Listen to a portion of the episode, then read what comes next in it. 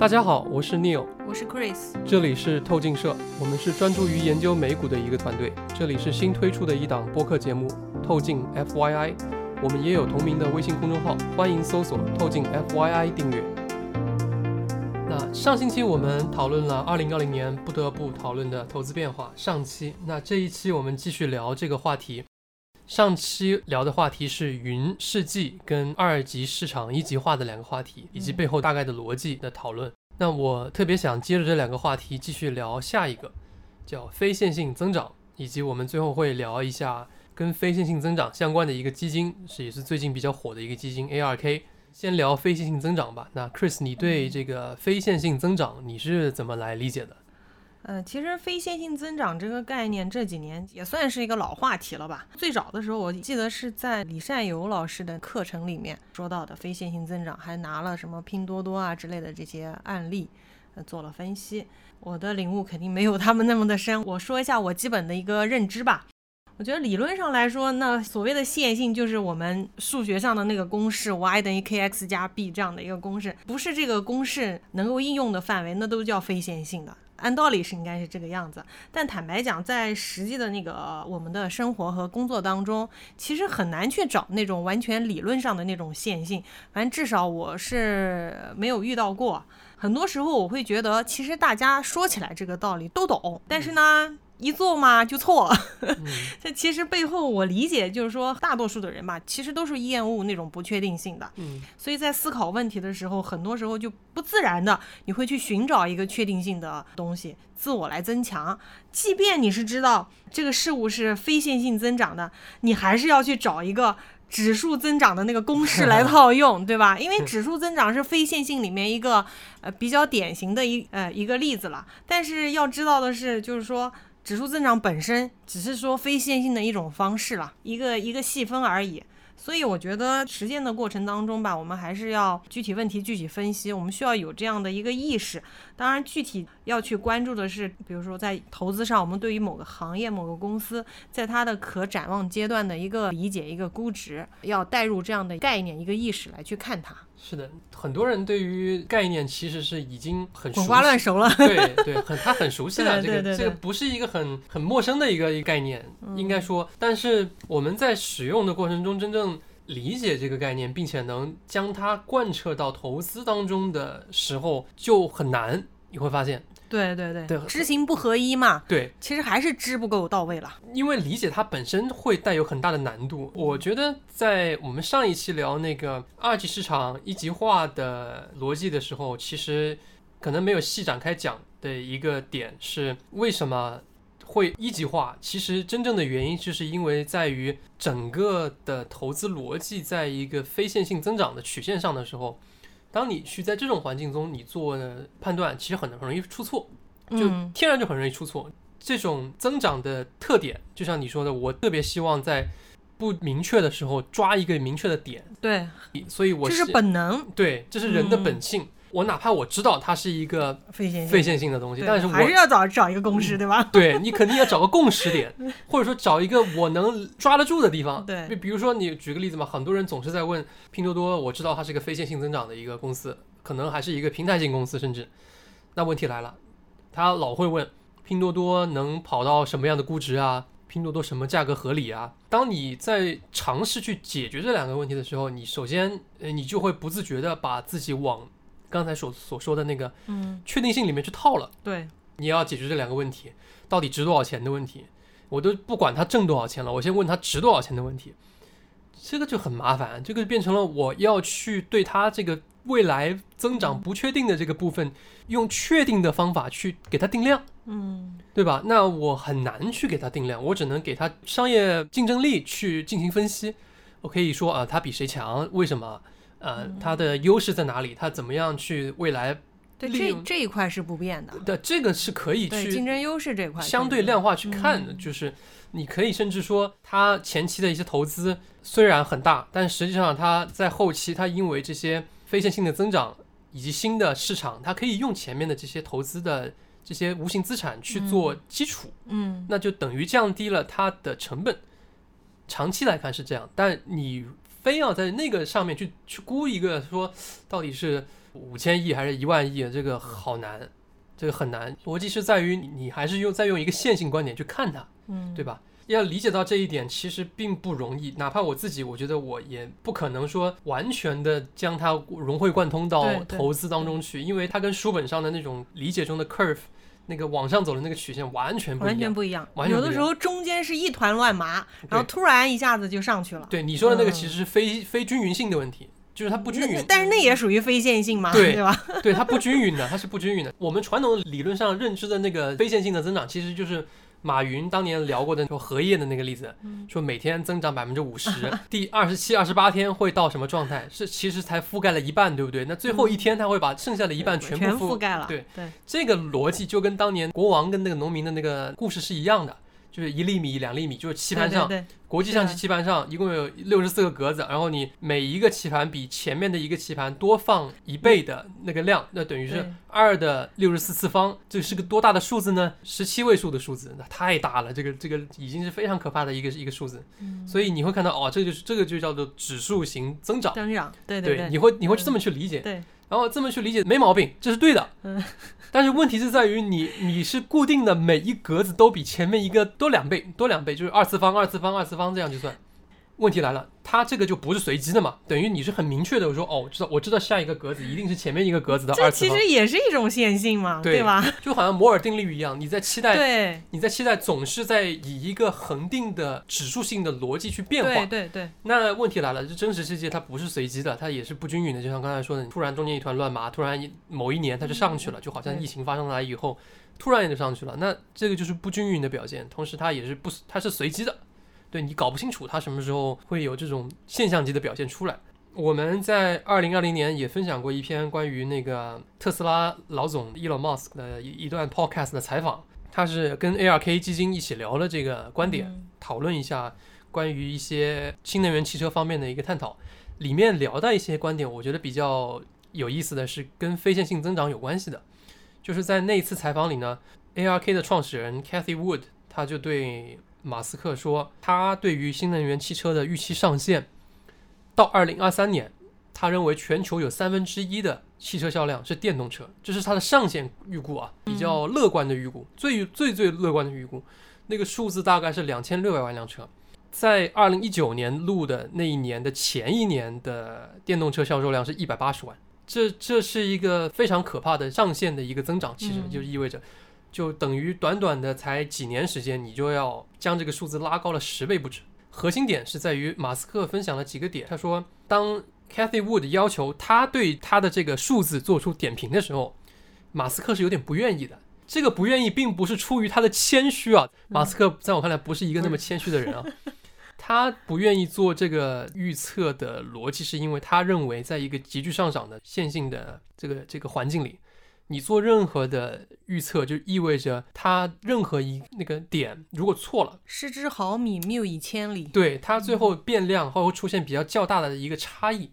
就比如说你我预测说啊，二零二三年跑两千六百万辆没问题，但是实际上可能这两千六百万辆的车是在二零二五年实现的。就就因为我的那个当时的预估错了一点点的错误，嗯就可能导致这个中间发生很大的一个一个变化，对吧？这个曲线不管是向上还是向下，其实都会出现这种情况。嗯也是一样的。那在这种环境中，你都知道它会出错了，而且错的很离谱的情况下，嗯你当然不太愿意做预测了，嗯对吧？因为你肯定会出错，而出错的概率很大。嗯但是在马斯克分享的一个观点里面呢，我觉得有意思的一点是，他对于特斯拉的这个增长的逻辑是并没有局限于说对错的问题，我觉得这个很重要，就是。他认为，在这种环境中，不管你是创业也好，不管你是做预测也好，还是做投资也好，你如果你要进行预测的话，你必然会出错。就是说白了，你要给他以线性的思维去定量，去量化它，你一定会出错，而且错的会比较离谱。嗯在这个时候就会出现两种观点，就是媒体一方面会说，哎，因为你是上市公司嘛，你必须要每一个季度、每一年你要给预期嘛。那好，这个时候你可能会因为你做的时候你必须要给预期，以至于你最后做的那个预期肯定跟现实中会有差异。好，这个时候如果高了，高于你当时的预期，那媒体会说做得好，做得好，做的这个公司前景无可限量。如果低了，又会说，哎，是不是你这个商业模式有问题啊？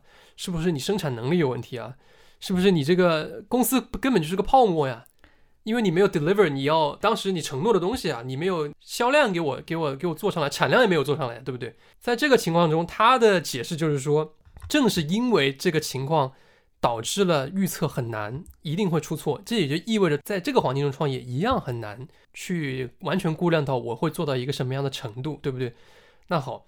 回头来看，他的意思就是说，我会做到，但是我不确定我怎么样做到，或者说我如何在何时做到。他认为他只要能做到，只是说这个曲线横移而已，在 x 轴上横移，x 轴跟 y 轴上横移而已，他并没有改变这个事情的终点，就是。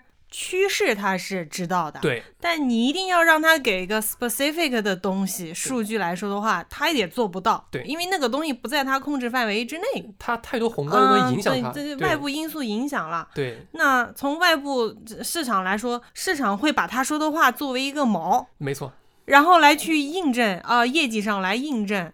那这个里面就差异就很大了，是的。那你就要去辨别了，到底真的是因为他给不出来，还是真的是因为他做不到？没错，这这中间有很大的差异，对不对？对。但是你如何辨别呢？这里面又很难。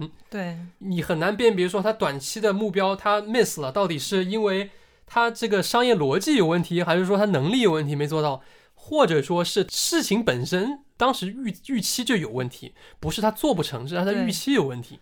那这个就是两个巨大的，这个比较考验投资人啊，对对，投资投资的那个功力了。对，如果你看错了，那对不起，那这个东西很可能就就会让你损失惨重。但如果你看对了，你多熬一下，那可能情况就完全不一样。嗯，呃，我想说的是，马斯克说的这个情况，其实不只是在他这个领域，或者说他这家公司是这样子。是整个环境，互联网创业的这个或者科技科技环境，对它就是这样子，它整整个发展现在就处于一个很急剧向上的一个曲线中。那我们给他们做预测的时候，就很容易出错。投资人，尤其我们喜欢做预测，因为我们要基于预测去去估值，它到底值多少钱？你跑问题了，你不知道值多少钱，你怎么投呢？对不对？这个就是一个现在一个很多投资人会陷入的一个很大的困扰中。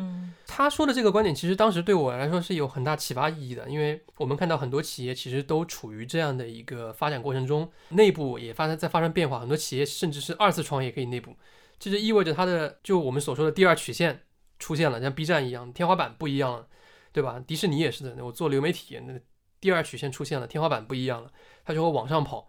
那往上跑，那个能跑到哪里去？我真的不知道。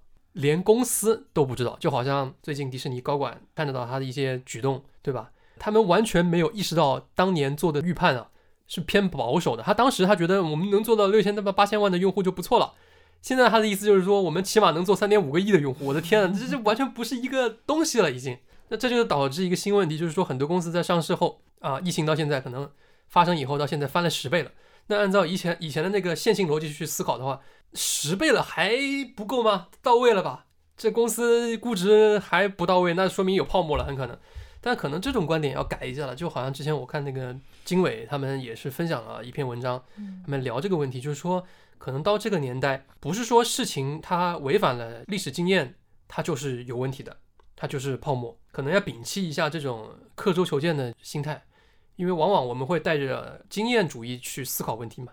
对吧？因为你很多年可能有某个经验都是管用的，对，它都能套利，等于是，呃，然后呢，呃，你会看到这种跟你经验相违背的事情发生的时候，你的第一反应本能啊，抵触，就是抵触，泡沫。尤其你看不懂的时候，你看得懂还好说，你看不懂的时候，就是你你认为这肯定有问题，就容易 judge。对，对，这很正常，这其实是人的普遍的一个本能，我觉得非常正常。但是难的就是说，我们要在这种。情况之下，还要意识到我们如何去做转变，你如何去调整你的这个心态，调整你的这个看问题的角度，来尝试的将这种非线性的增长真正的去利用它，植入到你的这个投资体系中去。Chris，你觉得你你是怎么看待这个问题的？嗯，确实今年有很多，就是回过头来看啊，有很多所谓的十倍股、二十倍股，像 Fastly 啊那种，对吧？嗯，但是我觉得我们可以更关注就是业务层面的那种非线性的那个逻辑，包括我个人会把线性逻辑作为我决策的一个底层逻辑，就像我前面节目中说的，我会用一个防御性的那种思维来防御自己。嗯，首先我们可以看到一点，就是互联网企业它自己，包括科技企业，它会有一个很特别的一个生意属性，就是规模效应。在这方面，因为你你需要达到规模效应，你必须要。大量的资本性的支出要前置，对对吧？你会看到有很多公司在烧烧钱，你也不知道烧出来是什么，有的嘛是烧出来是资本，有的是真的就是打水漂了，对吧？对，这个东西呢就要去自己去辨别它了。第二个就是说，像你所说的，就是企业内部的人。其实他也没有办法预测，这个很正常。就是当你在创造一个市场，而不是在替代一个现有的市场的时候，这个时候真的创始人也不知道他市场空间是有多大的。是的，你说一个段子啊，说个例子，就是早期 Shopify 去融资的时候，有一个投资人就给他们算他们潜在市场有多大，算了半天，算出来，哎呦，一共也就四万个。四万个商户，因为当时可能现在商店不多啊，对 D to C 的那种模式的，就是只有四万家，那他就给他框了一个四万家的一个天花板。然后说去年的时候，然后 Shopify 的那个平台上的商家不是达到一百万了吗？然后说，然后这个投资人就跑去问那个 Luke 创始人说：“哎呀，我错过了什么呀？” Luke 说：“没有，你是正确的发现了问题，就是市场太小了，那是因为 Shopify 还不在。就是说，你这个例子就说明 Shopify 本身它是在创造市场，对，所以这个东西你没有你没有办法线性的说啊，当时市场多大，你给他给了一个天花板，回过头去。你问这个当时的那个创始人啊，如果那你问他，也不知道呀。对，没错，他不知道。我确实确实市场上存量就是就是四万，但是增量部分你怎么看呢？那要看你 Shopify 怎么做的。对，整个大环境趋势有没有给你顺风车，对吧？对对对，没错没错没错，就是他当下不可能去预测他自己做到什么程度。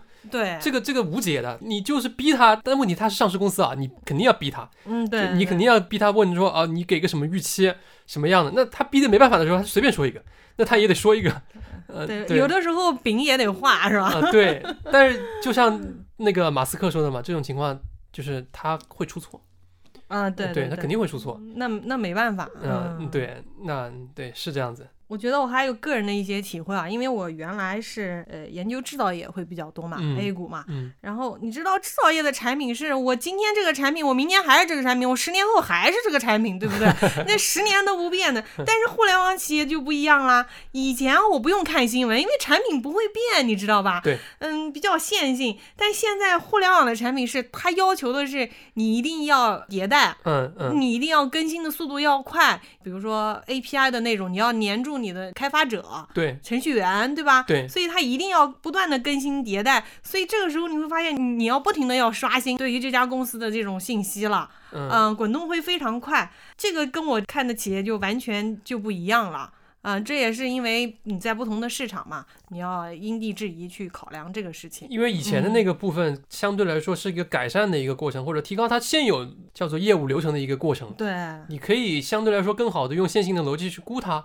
就好像以前巴菲特买那个铁路，北方惠灵顿铁路的一样，嗯，他相对来说，他可以估出来说，哎，十年后我这个资产到底能运多少货，我估得出来，对吧？然后你的这个成本你是可可控的，因为铁路成本相对来说，你前期投资以后，后面的那个不大了，可控的，对对，都是提高提高效率的过程。然后你一算，那只有我能干这个事儿，然后我一算我的未来十年能能挣多少钱，那就可以了。就商业地产也是 location location location，对对吧？最关键的就是 location，嗯，对。所以这个东西地产还没起来的时候，你已经有一百分之五十的命运已经被被注定了。对。所以这个跟现在这种完全不一样。对，嗯。就现在这种属于说，我以前的那种方法呢，我我如果去做投资，我们老是谈那个安全边际，安全边际跟非线性增长现在来看有点类似了，就是在于说。以前的安全边际是，我知道这公司，比如说我举个例子，你说就像你说的，你要一个安全的底线，对吧？那我知道这公司到底能值多少钱？最差的情况下，它那个资产哪怕做的再烂，也能值十块钱一股。嗯，那这个时候我知道他的公司在变好，嗯，我博这个上限没问题。我最差的情况下，我也不会赔钱，对不对？嗯，那这个时候我去博个上限，比如博个百分之五十、百分之二十、呃百分之一百，对吧？那可以，这种情况下我已经知道我的底线了，我去搏上限，这是叫做追求确定性。现在不一样，现在如果在一个非线性的一个环境中呢，你实际上你没有底线，你的底线不是在于你算得出来的那个底线。你比如说，你像你跟他聊 Shopify，那像当年一样，Shopify 那很可能可以做没有啊，我可以做破产呀。啊，对，就是那个确实是到最后是一分钱都拿不回来的。对呀、那投资人其实他是没有底线的，那就变成了另外一个问题。他为什么说你只有四万个商家，所以我不投？因为他看的是上限。嗯对吧？如果你当时告诉他我的上限商家是一百万家，那不一样，那我就愿意投了呀。你既然你底线的没有，你总要占一头吧？你底线没有，我总要有一个无限大的上限才行。这个就是上次我翻译的那个文章的时候，那讲的那个逻辑嘛，就是说你用期权逻辑去思考呃这些这些机会的时候，都明确告诉你了，期权的底线是没有的，是到零的。那这个时候，如果你还不能给我一个超级超级大的一个上限，那为什么我要买呢？对吧？所以在互联网企业来说，或者是科技类型的企业来说，在投资的时候，它的那个安全边际的那个概念会发生一些转变，因为你没有底线了。可能我比较传统一点吧，我可能会比较喜欢的是那种，就是基于线性的理解，我可以把这个投资逻辑也可以闭环嗯的情况下，嗯我就可以投资的。嗯然后把非线性理解这部分呢，作为可可展望的阶段的，嗯，就是线性理解是可以估算的阶段，对对非线性理解是可展望的，那可想象的那也是包括也也在非线性里面了。在这种情况下，如果投资逻辑闭合的话，对于我来说，这是一个很好的一种投资的一个标的。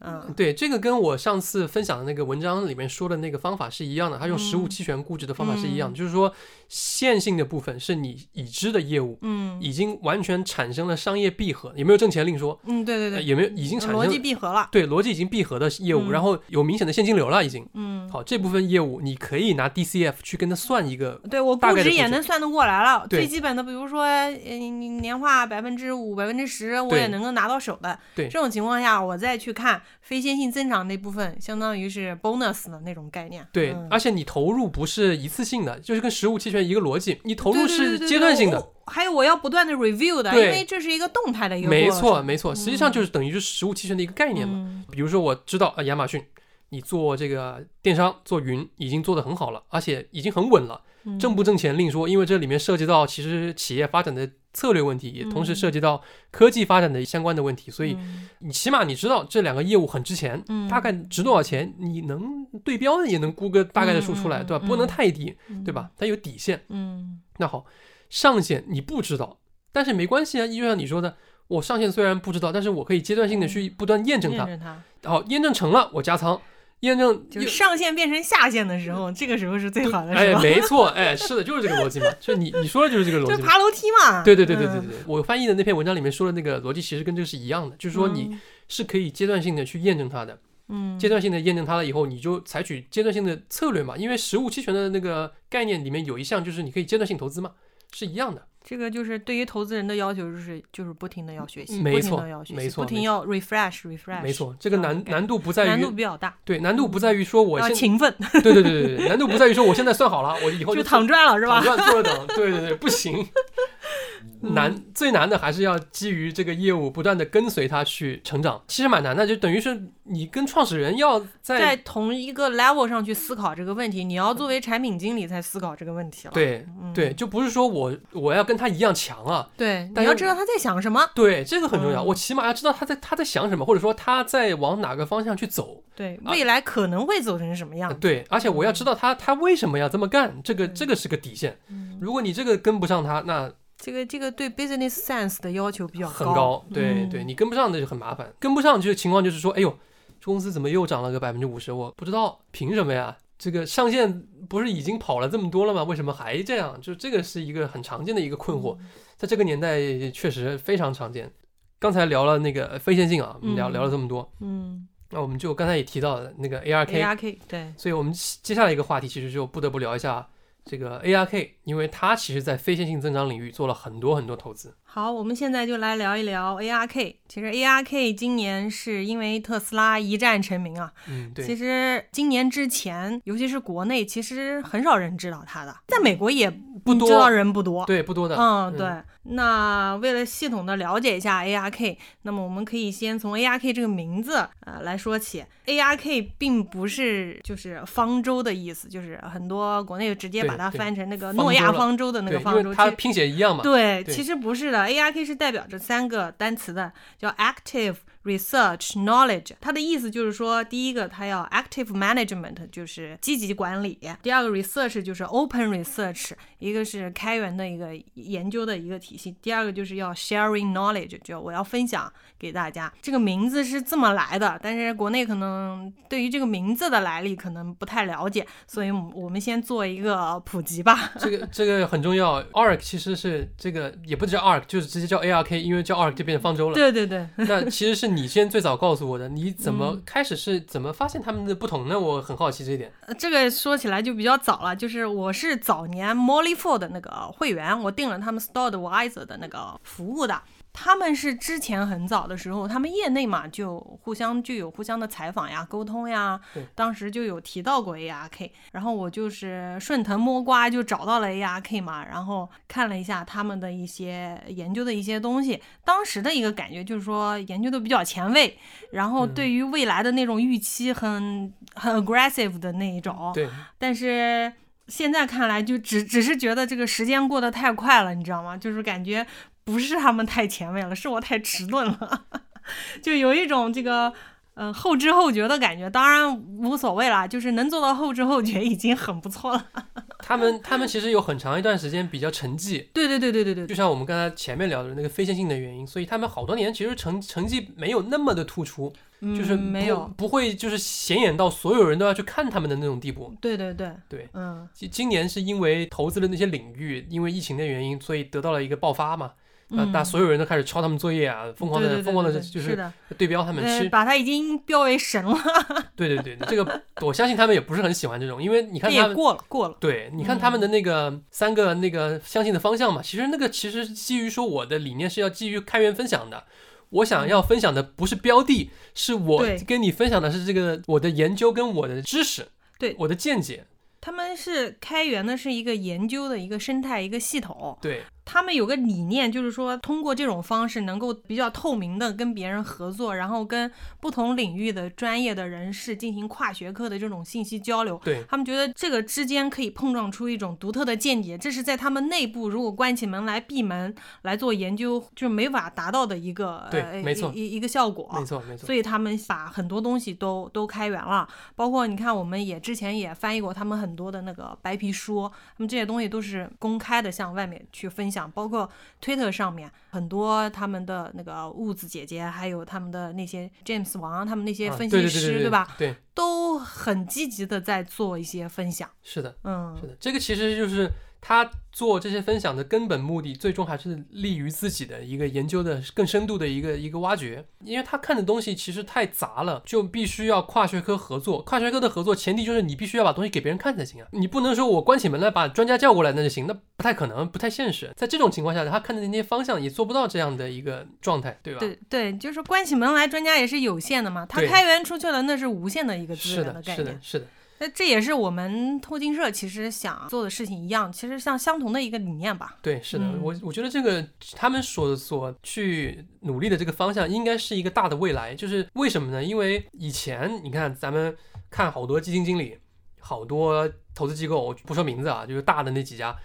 不太可能跟你分享具体的公司的一个研究逻辑跟研究的这个成果的，应该这样讲。他甚至是把估值都告诉你了，就告诉你他是怎么算账的。对，没错。以前那些老机构是不会告诉你，现在这像 ARK 这种大公司是会告诉你的。这个区别在哪呢？区别就是在于说，为什么以前的不告诉你？是因为他觉得以前的告诉你，你就抄他作业，那会抬高他的这个买入成本，对不对？那我算好了一个机会，我还为什么我要跟你分享呢？没有逻辑嘛？但现在 ARK 这么做的逻辑是因为我算好了一个事情，我并不认为这个事情就一定会发生，因为我是平权的呀。他的投资策略是买赛道的，是等权的概念。对，没错。所以它更多的是需要我把这个理念散播出去，因为他买的东西往往都还没起来呢，处于一个比较早期的状态。它散播出去以后，激发更多人对这个赛道的研究也好啊，热情热情也好，这都更重要。就是其实远胜于它这个仓位本身，还有那个标的本身。对，是的，你到底是五块钱买还是十块钱买，对于他无所谓，不要紧。哪怕现在他有名了，比如说我五块钱买了一个公司，然后因为你们这些人抄我作业，我变成十块钱了，他也无所谓，因为他知道他所有的那些机会，最后都一定是一个一百块甚至是一千块的一个机会，无所谓你们抄不抄。所以这就延伸出来，其实跟踪他们的这个买入卖出的这种决策的话，其实意义不大啦。对，嗯，是的，因为我把他的所有的 portfolio 都拿出来我看过嗯啊，你很明显的几个特点就是说，第一，呃，他买的是赛道，对那么几个，对吧？第二个就是说，在他刚买入的时候，其实是等权的一个概念。嗯你现在看到的他特斯拉哦，占他整个 portfolio 的百分之十，那是因为它现在涨起来了，它对它那个了。然后你又你又会说，它为什么又卖了？那是因为公司有规定，单个仓位只能。最多百分之十，这是他们的策策略略，这是它对对对规则。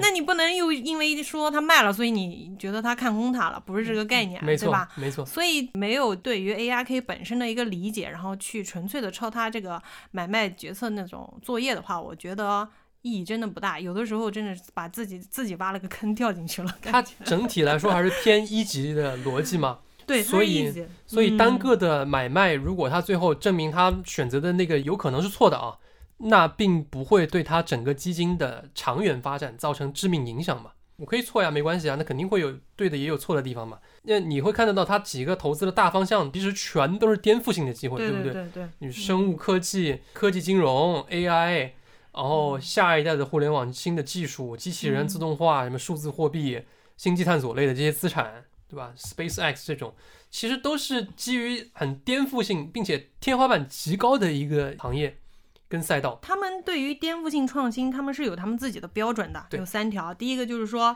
成本的下降可以释放大量的需求，那电动车这个我们已经看得很明显了，对吧？对，还有就是跨行业和地理范围的。第三个就是说，未来是可以成为一个平台的，然后有更多的一个创新的。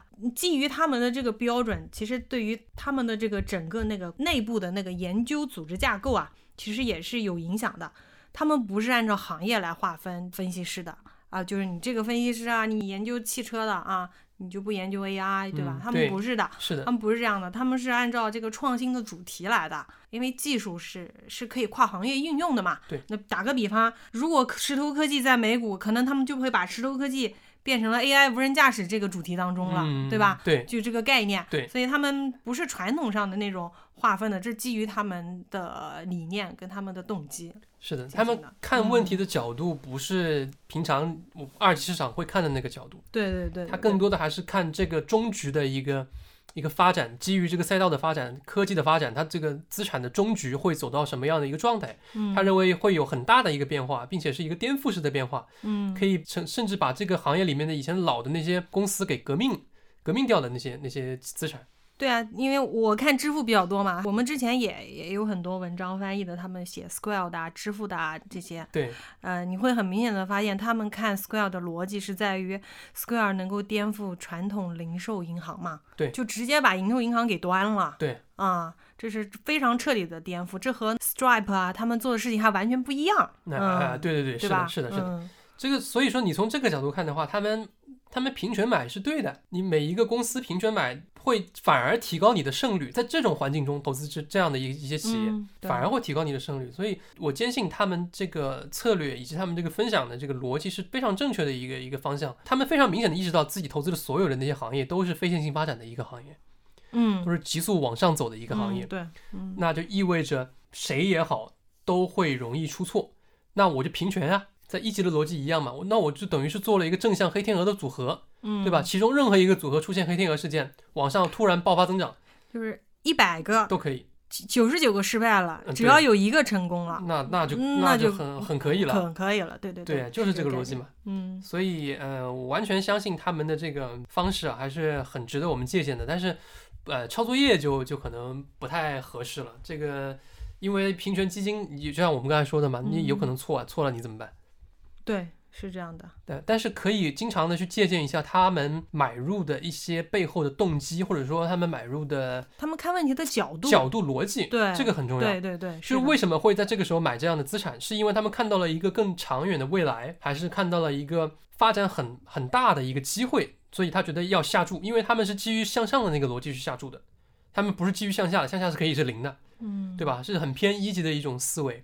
记得上次在啊，二零一九年，他跟呃马斯克去聊天的那那一次，他就主动说了，他说他成立 ARK 的一个最关键的一个理由之一啊，其实不是他官网上的写的那个理由，而是他看到了在一个被动投资逐渐越来越占主流的世界中，嗯主流的观点对于这些创新性资产的定价实际上是严重错估的，这是他认为的一个事实。所以，做一个主动管理型的平权类的基金，实际上是等于在在做正确的事情。嗯，因为被动投资，看来他这样的这样的投资啊，实际上是不能被动投资不会把特斯拉这种公司会纳入太多的到自己的指数基金中去的，因为不符合要求。他筛不到他，对他用指标筛筛不到他。对，没错，是的，所以他其实是钻了一个空子，应该这样讲，就是他看到了两边有一个明显的一个空缺，只有在二级二级市场，对，没嗯没错，只有在二级市场有这样的机会，所以他到二级市场来做这样的事情，并且他意识到，即使在二级市场做，这个回报率其实都很高很高很高。我记得他主要的有六个 ETF 嘛，你六个 ETF，你从现在这个十天往回看的话，从它成立到现在年化基本上都是有百分之二十以上的。对我上次看了，基本上嗯百分之二十二十五左右，对对对，反正都超过百分之二十，很高很高。最差的一个是那个做做机器人的那个，好像是。啊，三 D 多的，对对对对但是三 D 最近好像也还可以了。也也说我们说了半天，就是说这个收入不不平均是吧？突然一年上去，这就是投资这种非线性增长的这个这个特点。是的，是的，他们总体来说，其实有人会说，如果你长拉长时间看，他们已经很长了，这二零一四年到现在嘛，你并不能说他们是投机的，因为他们是平权的，对吧？再一个压赛道的逻辑，呃，再一个就是说他们看的企业其实绝大部分都是颠覆式的创新的，对，在这个前提下，你再去整体思考它，其实它是在一个有更多可能性的池子里钓鱼，嗯，对吧？你都是正向的黑天鹅嘛，那我只要钓到一个就不错了。跟塔雷布说的那个其实是类似的一个概念，类似的一个逻辑。然后他们跟他又不同的是说，他们为了提高这个胜率，你看我要我要提高这个胜率才行。我在这个池子里钓鱼，那我知道这个池子里也许有很多鱼，我如何提高我钓到鱼的这个概率呢？做开源分享，做知识共享。这个逻辑是因为我需要让更多的人来参与到其中，他们才会意识到这里有鱼。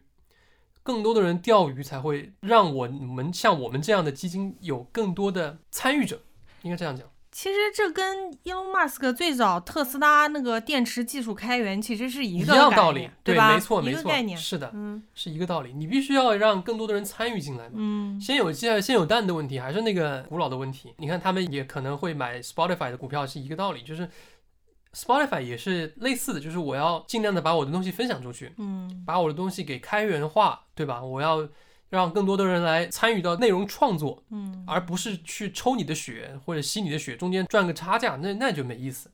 所以他们这个逻辑其实不单只是在投资领域是这样，他们的这个理念跟他们的这个价值观其实是深植于他们投资的这些资产中的。对对对对，跟它其实匹配价值观是一样的，对对对，他价值观匹配的企业，他才会投资。对，实际上确实是如此，你会看得到他们买的很多的企业的价值观跟他们的价值观是匹配的，是对对是，接近的。然后他们又用现在的这个策略方式去放大它，然后导致它今年变成了最红的一个基金。结果很多人叫他们什么女版巴菲特啊什么的，嗯，这个可能会有点误导，对，有一点，呃，嗯因为不太不太一样。它对我们个人投资最大的一个帮助，就是帮助我们自上而下的去看行业的发展趋势的时候，给予了很好的一个视角。对，当然。投资不仅仅是自上而下的一个研究啊，你还要自下而上的去验证、去论证、去跟踪，对吧？对，所以这些工作还是得自己做。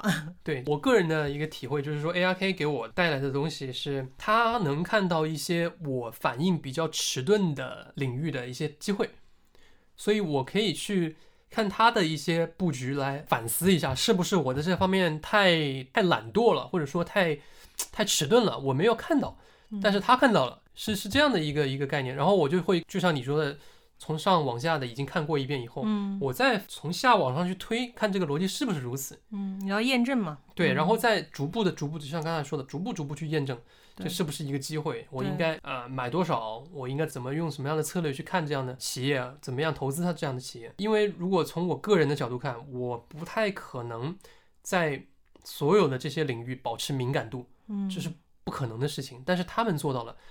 做到了，其实跟我们分享的出去是一个概念，就是你要分享，你才会保持足够的敏感度。他其实在用杠杆。对，没错，嗯没错，做了投研的杠杆，等于是因为你作为一个自己本身覆盖能力有限的个人，你要保持敏感度是很难很难的一件事情。对，我觉得是做不到的。就好像好多人说泡泡玛特啊，说什么为什么凭什么值一千亿啊？有些人会比较夸张啊，说都已经到一千亿了，会不会到两千亿啊？